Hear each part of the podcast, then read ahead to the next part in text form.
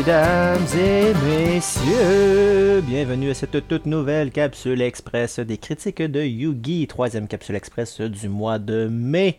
Et euh, cette semaine, c'est Bedu qui vous présentera euh, deux séries ainsi qu'un film. Euh, deux séries disponibles sur Apple TV. Plus le film, pas trop certain où est-ce qu'il est disponible, je pense qu'il l'a loué. on parle de la série Shmigadoon, saison 2 sur Apple TV, ainsi que Ted Lasso, saison 3 également sur Apple TV, et du film Whale, qui met à vedette Brandon Fraser. Avant de commencer cette capsule, avant de vous présenter Bedu, n'oubliez pas, euh, il y a un petit bouton télécharger lorsque vous nous écoutez présentement, ou sinon il y a un petit bouton abonner, ou sinon c'est des étoiles. Donnez-nous quelque chose, cliquez sur un de ces trois-là, ça nous aide vraiment beaucoup, comme on dit à chaque semaine, pour aller chercher euh, un plus grand auditoire. Donc faites-le, c'est super important, vous nous aidez. Aussi, page Facebook, la critique de Yugi allez-y, commentez, partagez, abonnez-vous, partagez, partagez, partagez, partagez. C'est une autre façon pour nous de pouvoir se faire connaître et d'aller chercher encore plus d'auditeurs. Donc n'hésitez pas à le faire. C'est grandement apprécié. Donc voilà, je n'en dis pas plus, je n'en dis pas plus, je n'en dis pas plus, ou je n'en dis pas plus, et je laisse la parole à Bedu pour cette capsule express. Bedu, à toi la parole, mon ami. Merci Yogi de cette euh, présentation. Alors, euh, bonjour en effet pour une nouvelle capsule express de la critique de Yogi. Aujourd'hui, on va passer au travers de trois trucs que j'ai on écouté dans les dernières semaines. Donc, euh, ça devrait être une capsule express bien chargée. Ici Bédu, je suis en compagnie de Marise. Bonjour. Qui va pouvoir en commenter deux sur trois. Oui. On va parler de la saison 3, effectivement, de Ted Lasso, euh, qui est en cours. Il reste deux épisodes. On va parler de la saison 2 de Shmigadoon. Et on va parler du film La baleine de Whale, qu'on a écouté dernièrement. Euh, ça va être quand même euh, un, épisode chargé, mais je pense qu'il y avait beaucoup de, choses à dire. On a écouté plein de trucs, donc on veut vous en parler. On va commencer. Je vais commencer avec Ted Lasso puis on finira ensemble pour le reste. Donc Ted Lasso, saison 3, sur Apple TV+. Euh, la dernière saison, euh, qui s'était déjà annoncé au préalable euh, de, la sortie. Ceux qui ne connaissent pas Ted Lasso ou qui n'ont pas écouté les épisodes précédents, parce que j'en parle à, plusieurs reprises, je vais faire un petit wrap-up rapide, puis ça a un impact aussi sur ma critique. Donc, Ted Lasso, c'est un personnage qui a été créé pour NBC Sports. À la base, c'était un peu une espèce de pas de blague, mais de sketch d'un coach de football américain qui est engagé pour aller euh, coacher dans du soccer anglais. Et puis là, ben, c'est sûr que c'est ses références, et il connaît rien au soccer, et là, il s'en va là, puis là, ben, il arrive plein d'aventures. La série Ted Lasso est une. C'est pas vraiment une comédie, c'est juste un drame. Un peu. Ben, drame, c'est dur à dire.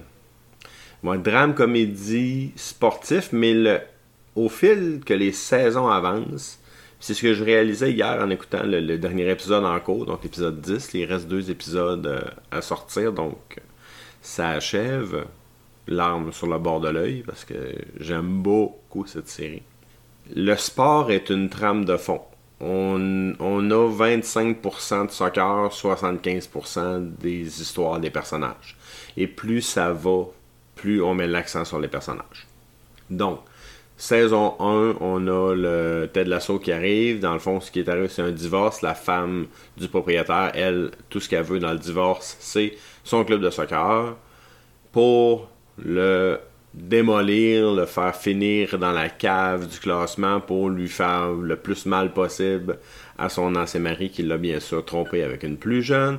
Elle engage Ted Lasso, Ted Lasso qui est pas du tout qualifié. Elle la trouve ça drôle, elle dit il va se planter.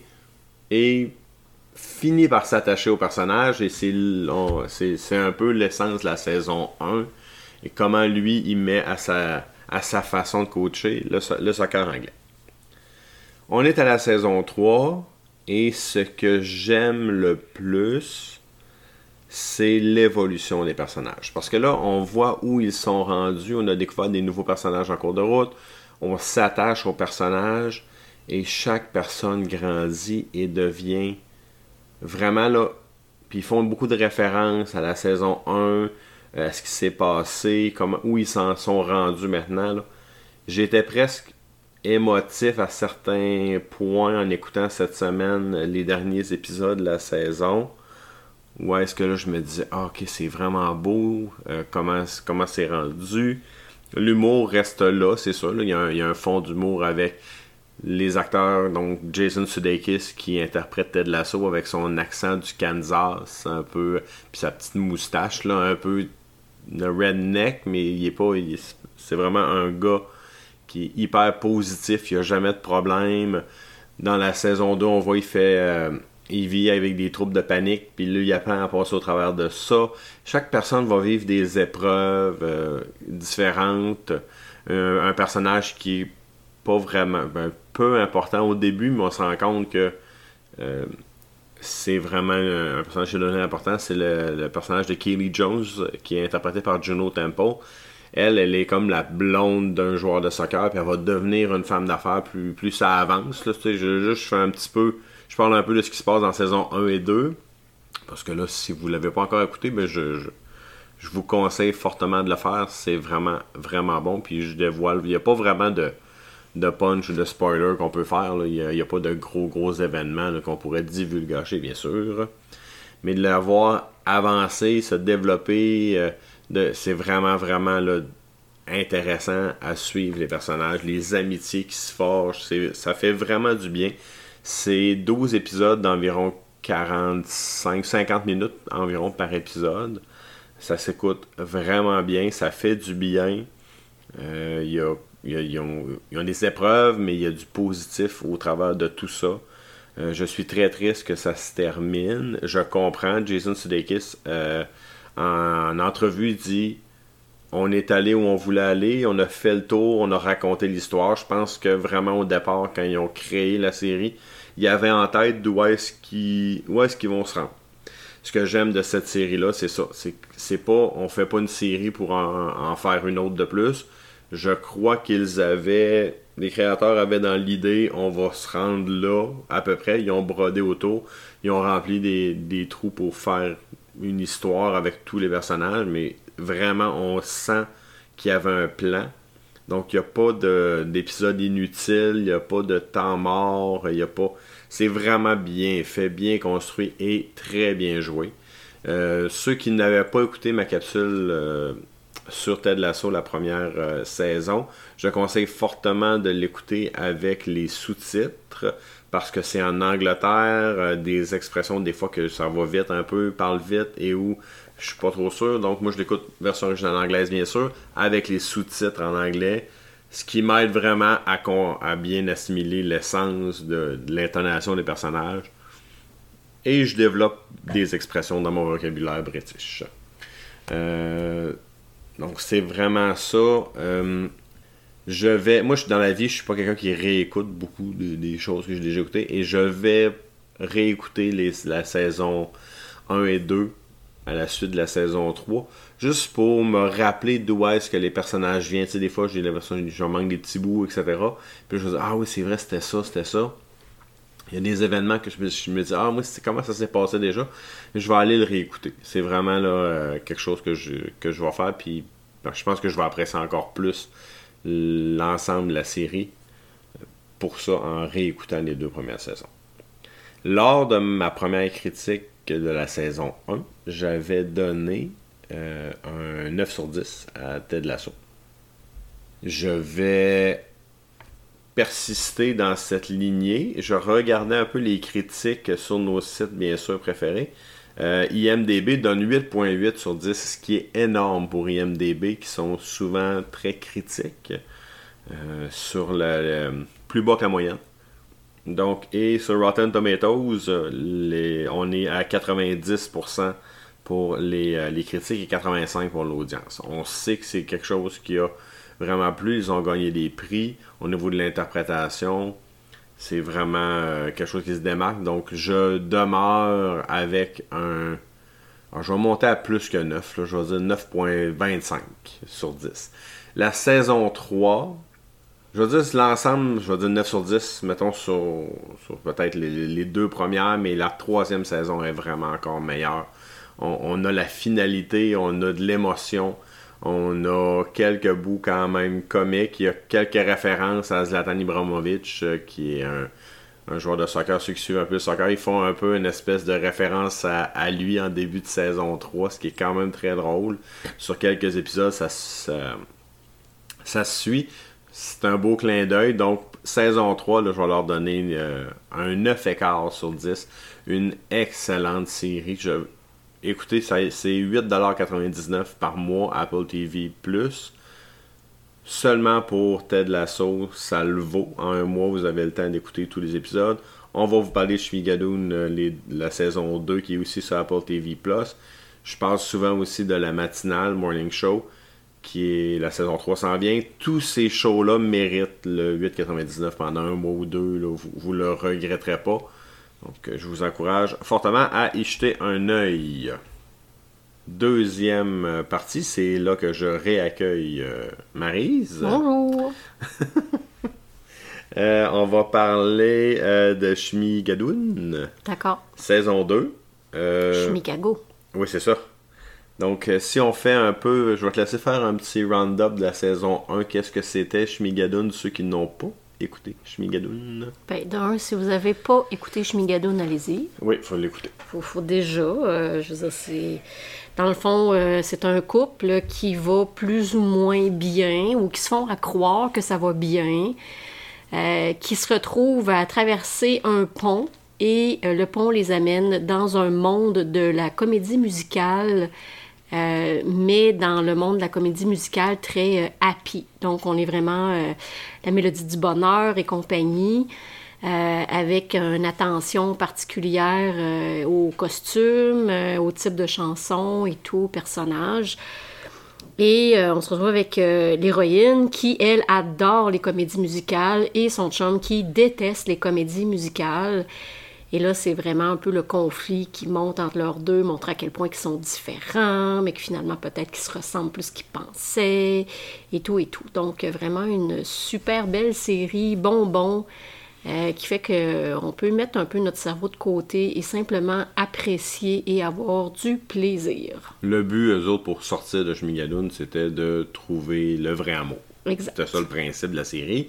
Et c'était 6 épisodes de 30 minutes. Encore une fois, saison 2, ce qui vient de sortir au mois d'avril euh, dernier. 6 épisodes encore de 30 minutes pour la saison 2. Et là, cette fois, Marie en a parlé un peu, on dit on se ramasse à Shmikago. Exact. L'évolution noirceur de Shmigadoon. C'est ça.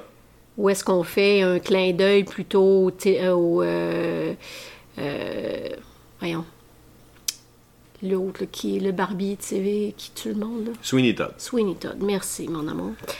Euh, aussi qu'on fait bien entendu référence à Chicago. On a un petit côté très burlesque aussi à l'intérieur de tout ça. Salut mon chat. Puis euh, c'est ça, on est vraiment dans un autre univers un peu plus sombre, euh, mais avec les mêmes personnages principaux qui incarnent d'autres rôles. Oui, exactement. C'est ça, le, cast, la, distribution de la saison principale de la saison 1 et dans la saison 2 euh, avec des nouveaux, nouveaux rôles. Puis là, c'était ça, on se dit, OK, elle, elle faisait quoi?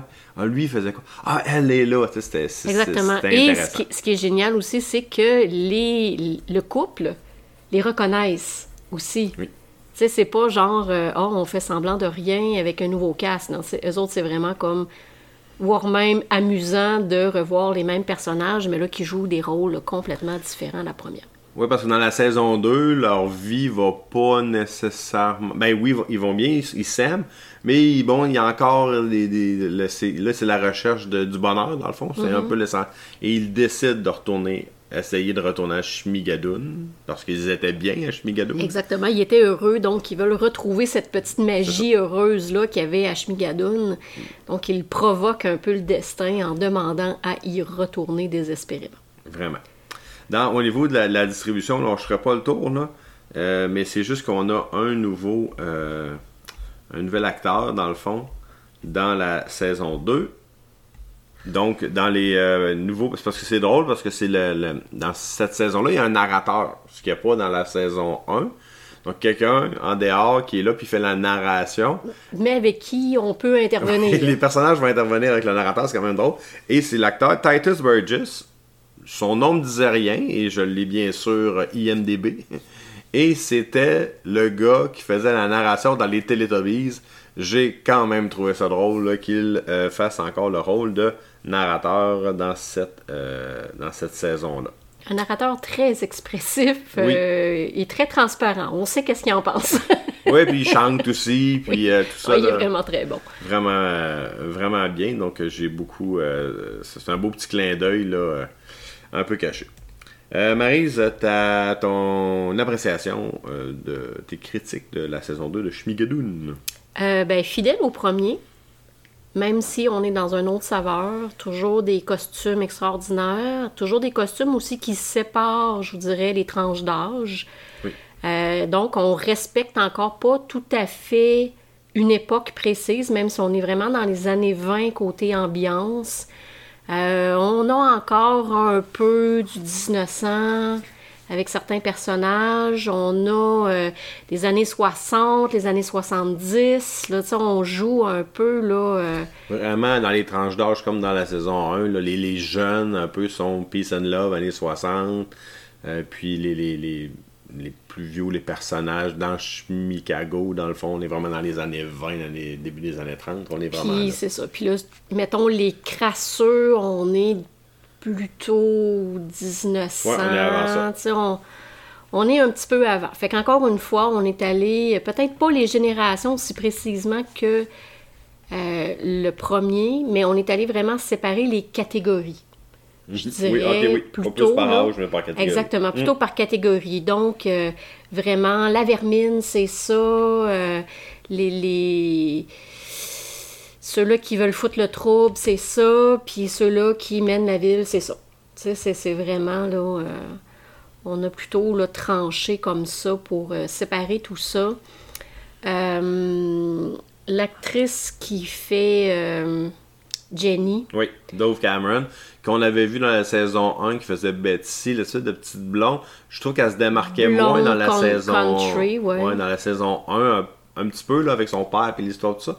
Mais vraiment là dans la saison 2 là euh, elle est extraordinaire. Elle est délicieuse. Ah, vraiment, vraiment. délicieuse. C'est un look qui lui va bien. Les années 20, là, elle fit dans ce rôle-là. C'est extraordinaire. Vraiment. Je dois avouer que j'aime beaucoup le burlesque, donc tout le côté cabaret, j'ai trouvé ça succulent. Les chorégraphies sont belles, même si on parodie plusieurs situations, encore une fois féminines, mais on le fait avec énormément d'humour et quasiment pour nous rappeler, écoute, on arrive quand même de loin, là, on a c'est pas parfait encore, mais ça a déjà été pire. C'est- on, on fait un petit peu là, ce, ce, ce regard-là au travers de Mélissa, qui, elle, ben, en tant que médecin, se rend bien compte qu'encore une fois, la femme n'a pas un rôle extraordinaire. Mais, tu sais, cette fois-là, elle fait avec. là, tu sais. C'est comme elle, elle embrasse son rôle, puis elle l'exploite à son profit à elle. Sais, c'est... C'est vraiment ça. Euh, L'avocate est extraordinaire. Aussi. Mhm. Puis euh, le côté Sweeney Todd est très drôle. Ouais, c'est pas un côté qu'on voit. Au... Il y en a fait une référence là, à un moment donné, mais au début, mais je l'avais comme pas vu comme étant une partie de la comédie musicale. Je dis bon, on est vraiment à Chicago. Puis là, à plus ça va, vous allez voir, on prend une twist un peu Sweeney Todd d'un bar. Certains personnages, tu fais Ah, ok, ouais, c'est intéressant. C'est là, ah, j'ai quand même trouvé ça drôle, le- le- le- l'espèce de, de, de, qu'ils ont pris de, branches. Là, tu fais Ah, ok, ouais, c'est quand même drôle, puis ça fit avec les personnages. Exact. Fait que c'est ça. On est dans la critique légère, on est dans la comédie. Euh, bien entendu, ben, on est dans la comédie musicale. Fait que ça va chanter à tour de bras. La moitié des épisodes presque. Là. Oui, Au moins là, 40% des épisodes, ça change. Puis, euh, bon, ben maintenant, euh, bien entendu, Hank chante. Maintenant, tu sais, Henri chante aussi. Il participe énormément cette fois. C'est ça, tout le monde. Puis, euh, c'est c'est beau aussi de voir comme cette fois-ci leur couple. Qui, tu sais, qu'importe ce qui se passe, tu sais, c'est comme tout le temps. euh, Regarde, on est deux, on est fort, puis on passera au travers. Tu sais, c'est. c'est- Oui, Ce, ben, ce- ce côté-là, je l'ai beaucoup aimé. oui c'est ça. C'est c'est quelques années après le. Tu sais, de ne pas retomber 1. dans le piège de refaire la même chose Mm. que Shmigadoon, ou est-ce que là, ben, ils se remettraient en question parce que là, ils veulent un enfant puis ça marche pas. Fait que là, est-ce que c'est parce que c'était vraiment qu'ils devaient être ensemble? Au début, j'ai eu peur de ça. Dans le premier épisode, ouais, tu dis, Ouais. OK, l'amorce, là, tu dis, OK, ça va être la même chose, mais non, ils vont vraiment, là, le, le bonheur. Est-ce qu'on est vraiment heureux dans C'est ce est-ce qu'on a le droit Ouais. à notre happy ending, finalement? Oui, là? c'est vraiment ça qu'ils cherchent. Ouais. Donc, euh, c'est- ça fait le- c'est c'est quand même bien, ça s'écoute bien, 6 épisodes de 30, 25-30 minutes, là, c'est- ça va vite. Euh, je sais pas si je l'avais noté dans la, dans la première critique qu'on avait fait, mais on aurait, je me disais, on aurait pu faire un film avec ça, mais je pense que si on avait fait un film avec au moins la saison 2, ça aurait été trop rushé, il se passe beaucoup, beaucoup de choses. Puis tu dis, ah non, ça aurait, ça aurait été un peu décousu. C'est ça, puis il n'aurait pas pu découper C'est ça, les co- actes. comme il faut les actes avec ça. Sinon, il aurait fallu faire un film abominablement long comme Ouais, les derniers Batman. Puis, pour vouloir tout dire, fait que non, je trouve ça parfait qu'il ait fait Ouais. ça court aussi. Ça fait que tu peux écouter ça pendant que tu soupes. Oui. Puis après ça, aller faire autre chose. Tu sais, c'est- ça aussi qui est bien parce que de plus en plus, les séries, les épisodes sont longs. C'est quasiment des mini-films. Ben, c'est que les, les plateformes de diffusion qui produisent leur. Avant, les, les, les épisodes, c'est 44 minutes, là, à cause des pauses à la télé, ça fait une heure. Là, quand ils font la production eux autres mêmes, ben, ils produisent une heure, une heure cinq, des fois ils défoncent. Ça prend. Faut, faut s'asseoir puis l'écouter. Celui-là, là, c'est ça. Tu prends en déjeunant, prends ton café, tu as un épisode d'écouter, c'est réglé. Là, ça, va vraiment vite, ça va bien. Donc, lors de la première capsule de Express qu'on avait, où on avait euh, critiqué ou commenté Schmigadoon, on avait donné un 8 sur 10. Je regarde les euh, critiques de nos sites euh, préférés, bien sûr. Euh, IMDB 7.4 sur 10, donc on est euh, souvent nous un petit peu plus haut. Mais sur Rotten Tomatoes, les, le- les critiques sont à 93%, l'audience à 83%, ce qui est quand même très bien, bien, bien noté. Donc, Marise, de ton côté, ta note pour Schmigadoon, saison 2.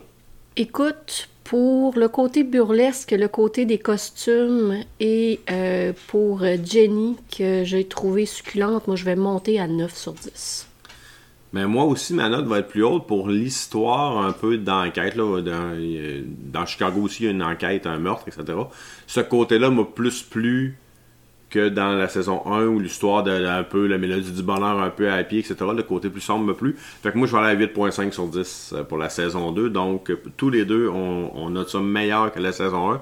Donc, une suggestion pour les amateurs de euh, comédie musicale d'aller euh, voir Schmigadoon. Moi qui étais à la base pas fan de, comédie musicale dans les dernières années, j'ai découvert le nouveau style avec les Hamilton et les trucs comme ça.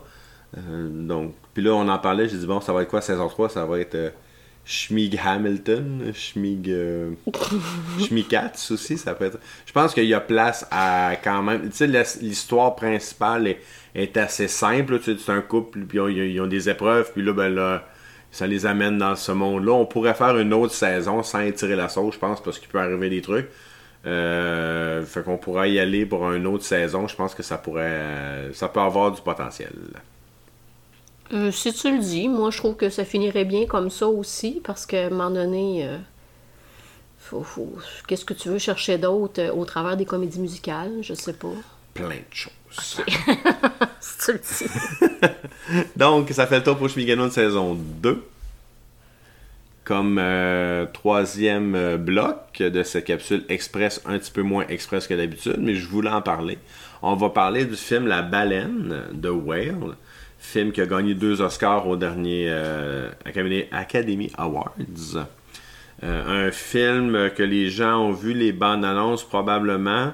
Euh, en salle, ça peut être, ce film, je le dis, plus de répertoire, ça a peut-être eu moins un, gros reach pour les gens. Le réalisateur Darren Aronofsky, qu'on avait connu entre autres dans Black Swan et Le Lutteur avec Mickey Rourke, qui avait été nominé aux Oscars. On, qui met en place, euh, en scène, je regardais la, la, la distribution et il y a seulement six acteurs. Il y en a deux qu'on voit, une, ben mettons sept là, avec une petite, la, la petite qu'on voit quand même, mais dans le, dans, dans le gros, il y a seulement six acteurs qu'on voit tout le long du film. Donc c'est une distribution assez réduite. Donc on mise beaucoup sur le, la performance des acteurs parce que c'est il n'y a pas tant de gros effets visuels, etc. Euh, donc le film de Whale, c'est l'histoire de Charlie, un enseignant. Euh, ça se passe au début des années 2000. euh, qui a un problème au niveau de l'alimentation, qui souffre de- d'obésité morbide suite à une rupture qui a mangé, mangé, mangé. euh, ben, pas une rupture, mais il a perdu son, son partenaire. Et euh, il, mange ses émotions, il devient vraiment, vraiment gros. Il donne des cours en ligne. Euh, donc, il n'y a, pas besoin de se déplacer. Un professeur de littérature en, anglais, bien sûr. Et il décide de vouloir renouer avec sa fille qu'il avait euh, abandonnée alors qu'elle était jeune.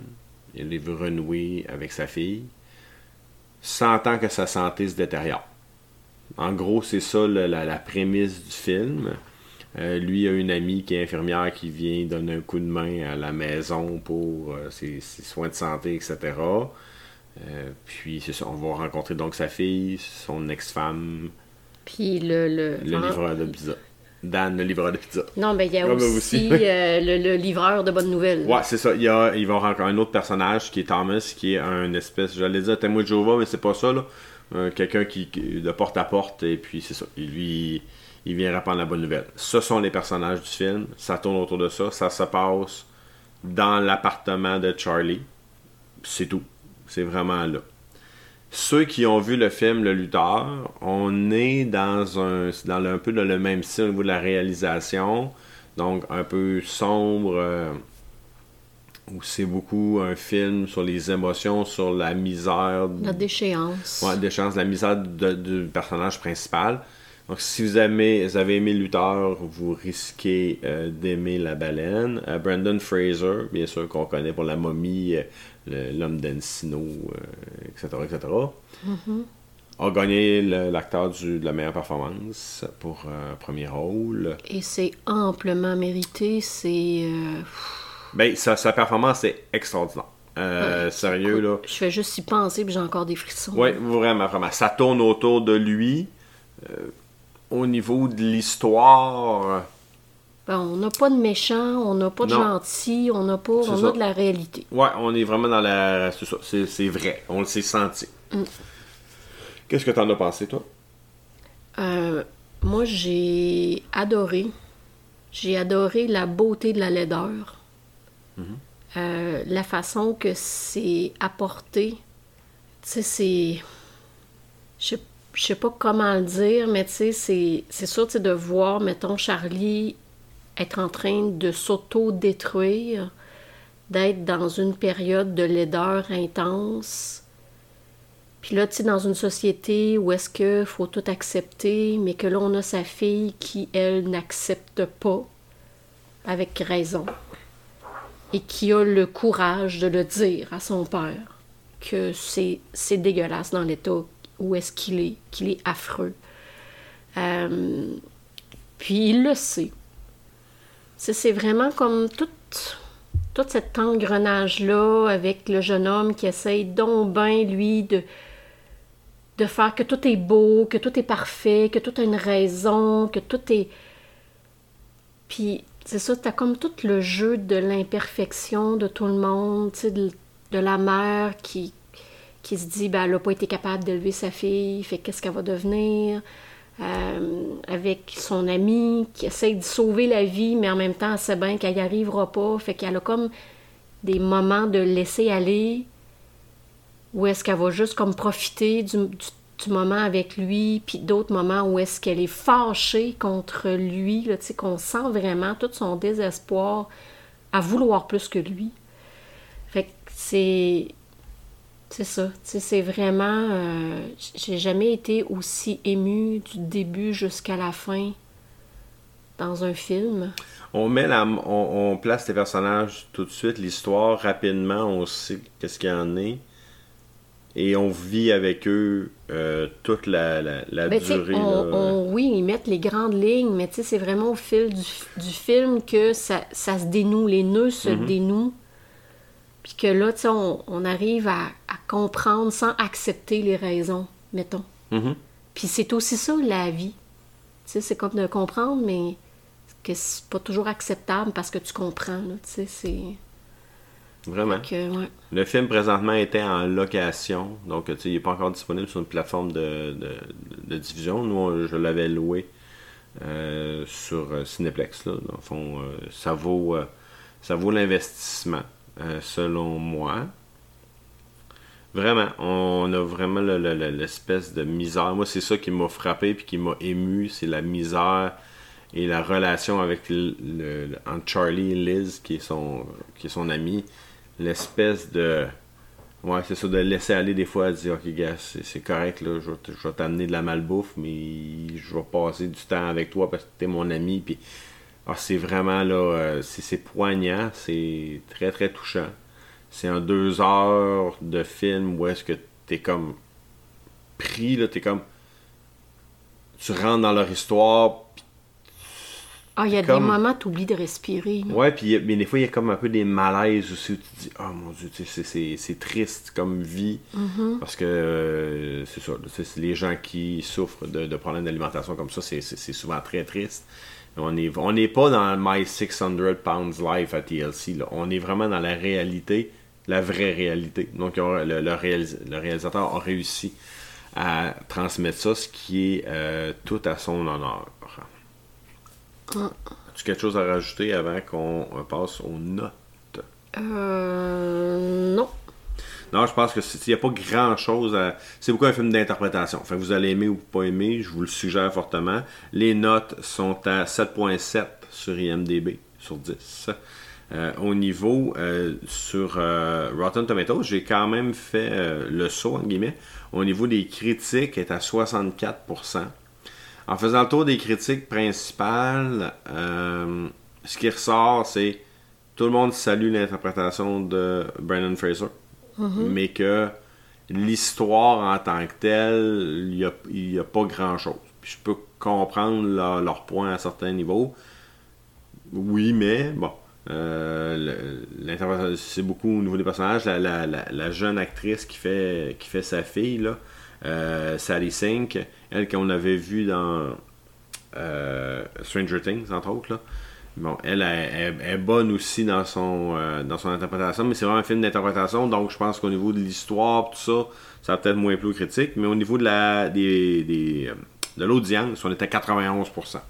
Fait qu'on voit là vraiment une tendance. souvent, il y a vraiment une, une, une différence entre les critiques et l'audience dans ce type de film-là. C'est encore le cas. Donc, euh, ta note pour toi, Maryse, pour le film La baleine ou The Whale. 10 sur 10. Ok, 10 sur 10, c'est quand même euh, très très bien. Euh, moi, je vais y aller. Parce avec que un. Oui.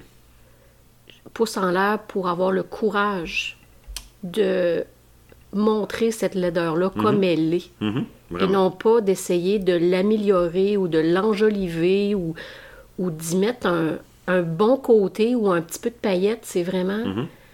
Je trouve que ça prend du courage le faire. Puis je trouvais que ça prenait du courage quand ils l'ont fait avec euh, le lutteur, euh, avec Black euh, Swan aussi. Ça prenait. Ça prend un- un- vraiment euh, des couilles pour dire, moi, vous montrez le, tout Le mauvais côté. le mauvais Mhm. côté. On veut juste voir tout le temps le bon côté. On veut toujours le happy ending. Mhm. Mais ça prend de la laideur aussi. Qu'on a quand même une belle combinaison avec La Baleine, puis Je suis Gadoun saison 2 qui a un happy ending. On Exact, là. exact, exact. Moi, je vais avec un 9 sur 10, donc un excellent film à voir. Euh, un bon film là, euh, de soirée tranquille. Il pleut, tu écoutes ça, là, c'est vraiment le, le temps s'arrête en deux heures d'émotion peu. Euh, ça vaut vraiment la peine. Donc, je pense que ça fait quand même pas mal le tour de notre capsule euh, express prolongée. Merci d'avoir pris le temps de faire ça avec, euh, moi, Marise. Merci à tout le monde de nous avoir écoutés.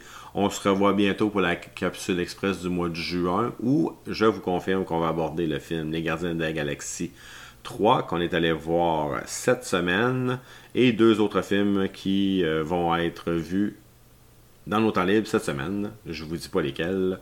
On vous garde un peu de surprise. même moi, je le sais pas. Sur ce, restez à l'écoute et euh, on se dit à la prochaine. Bye bye bye. Alors voilà, merci beaucoup Bedu et Marise pour cette capsule express des séries Shmigadoon, Ted Lasso et du film Whale. J'espère que vous avez apprécié cette capsule et que ça vous a donné envie ou pas du tout envie euh, d'écouter ça ou euh, une des séries ou un des films. On est là pour ça, on est là pour vous guider, pas pour vous dire quoi écouter. Donc euh, tant mieux si on vous a intéressé et tant mieux si on vous a désintéressé. C'est le but de la capsule, c'est le but de notre critique. Donc voilà, c'était la dernière capsule express du mois de mai. On, en ligne, on s'enligne le mois prochain avec l'épisode mensuel du, du 1er juin, dans le fond. Euh, on va faire quoi? On va parler de films. Voilà, on va parler de films le 1er juin. Donc restez à l'écoute pour notre prochain épisode mensuel euh, où on va parler de films. Une, bonne vieille critique classique de films. Euh, moi et Bedu, on est là pour vous le mois prochain. D'ici là, ben écoutez, euh, prenez soin de vous et on se revoit le mois prochain pour euh, une autre critique de Yugi. Merci à tous. Ciao tout le monde.